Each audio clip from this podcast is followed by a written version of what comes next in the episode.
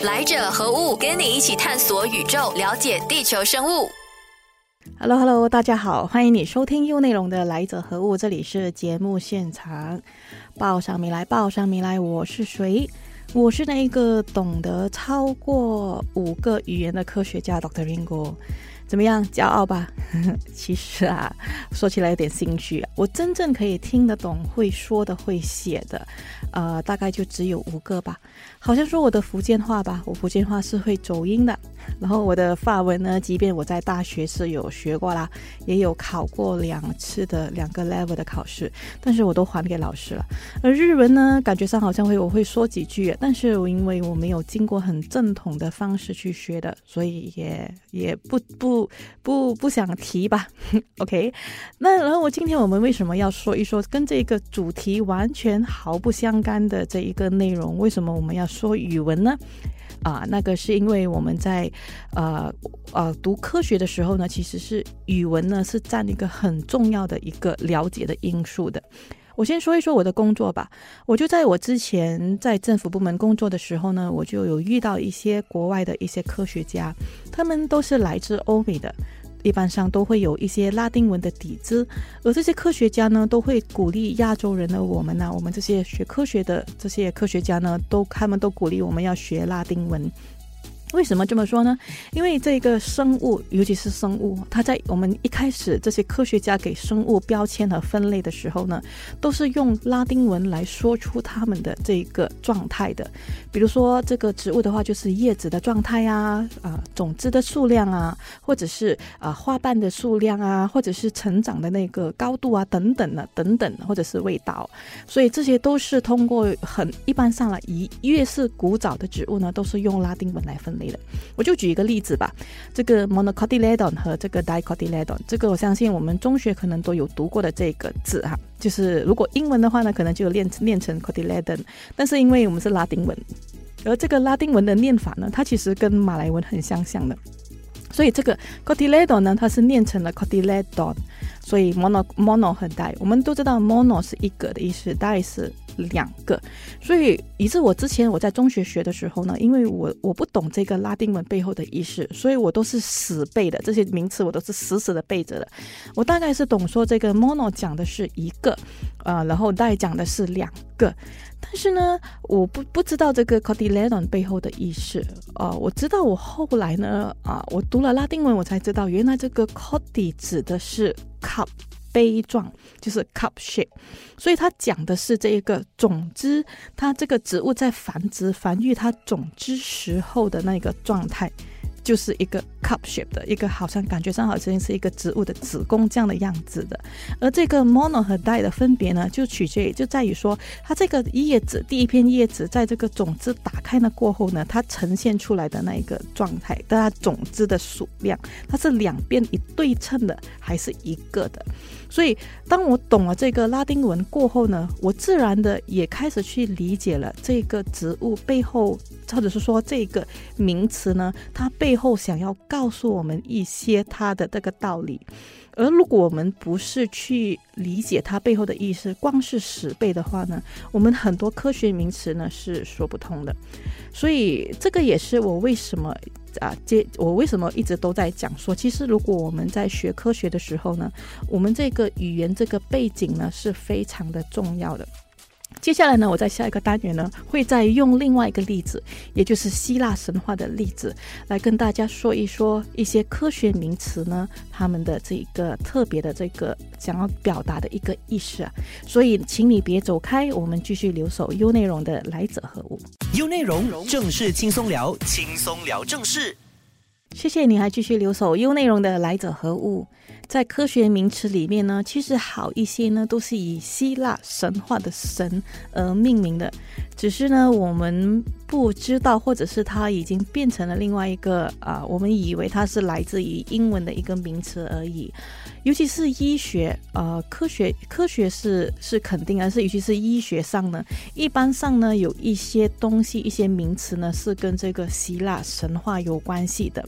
比如说 psychology 这个字，psycho，其实 psychology 它其实就是源自于 psyche 这个神，而 psyche 这个女神呢，就是一个小爱神 Venus 的女朋友，所以。啊，所以这个是跟这个情绪啊，跟这一个啊这种心理的这个有关的。所以到最后呢，他们都大那个科学家都会以 psyche 这个字变成了这个心理学，就是 psychology。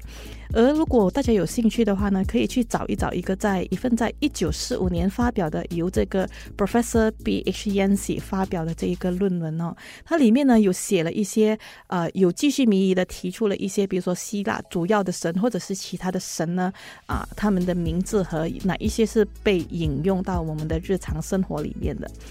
我想这个大概就是以前就是当这一门学问呢，就是医学或者是这个西医啊，指的是西医哦，或者是一些科学，呃，西方科学传下来的时候呢，当时候的老师是想要借一个怎样的故事来巩固学生对这一个名词的理解，所采纳的、所引用的一些故事来作为例子吧。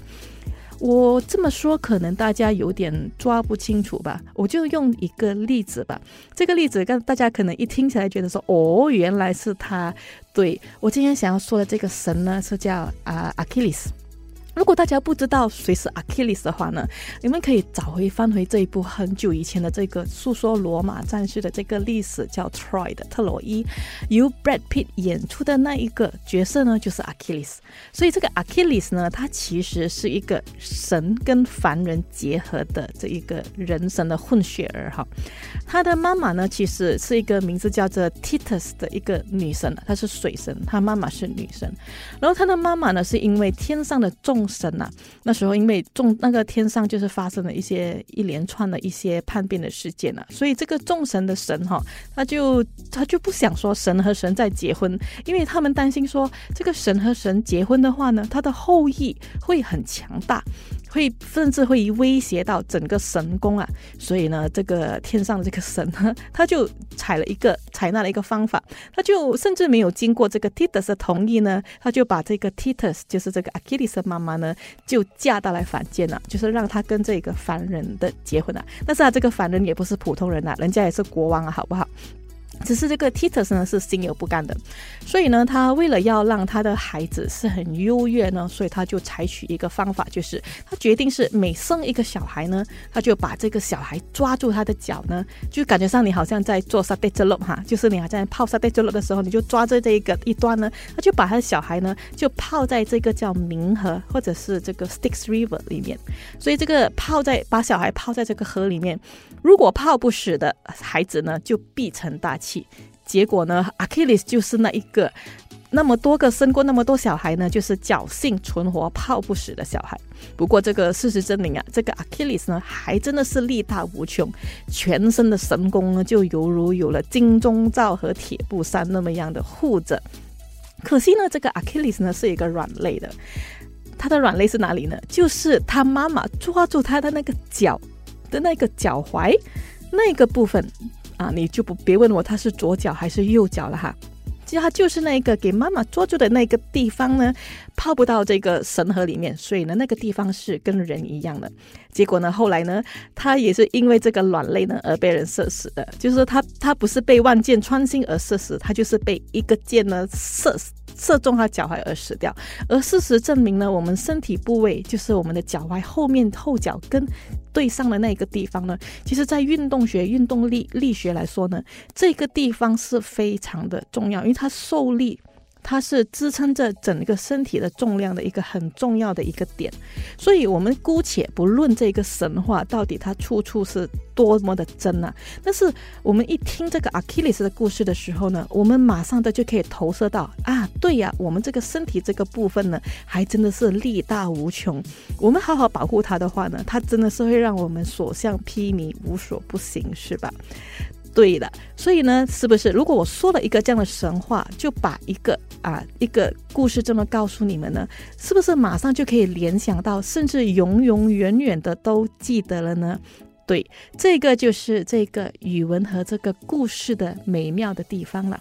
好，下一个单元呢，我再继续的给大家说一说这个语文和科学之间的一个关系。所以，请你别走开，我们继续留守优内容的来者何物。你不曾发觉的、不曾在意的、不曾接触的，都在 U 内容。你生活中不可或缺的一把声音。谢谢你还继续留守优内容的来者何物。我们说过了拉丁文，我们也说过了希腊神话，所以我是想接下来的单元呢，再说一说这个语言和这一个科学之间的一些关系吧。就是我在想啊，当我们在鼓励着这个多元文化的时候，我们到底是不是真正的原型一致的去支持、去贯彻这个理念呢？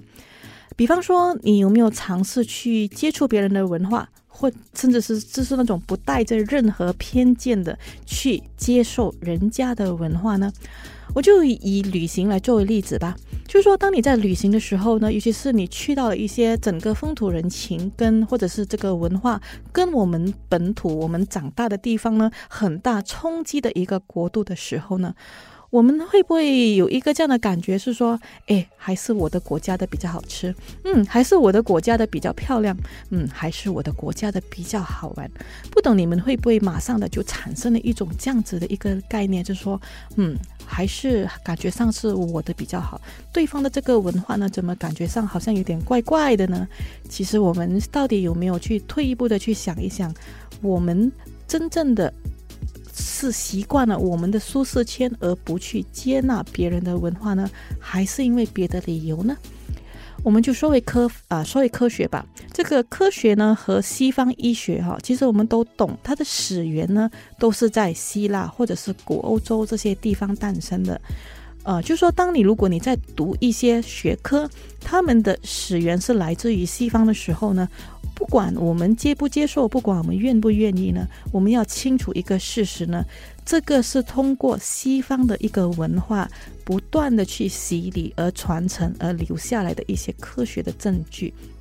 同样的道理，其实这个国家啊，如果这个地方啊，或者是这个风土人情，这一个这个。呃，学科也好，他们其实经过了这么多年的一个演化呢，其实已经有一定程度的这一个成熟的地方了。先不管，先不去批判说，哎，他到底这个文化做的是对还是不对？但是毕竟它也是依据当时候的历史的发展呢，而去慢慢的演变成为了今天我们看到的这一步。这个就是我们现在以肉眼或者是以我们片面的理解呢，所不能够完全贯彻。对方文化的一个原因，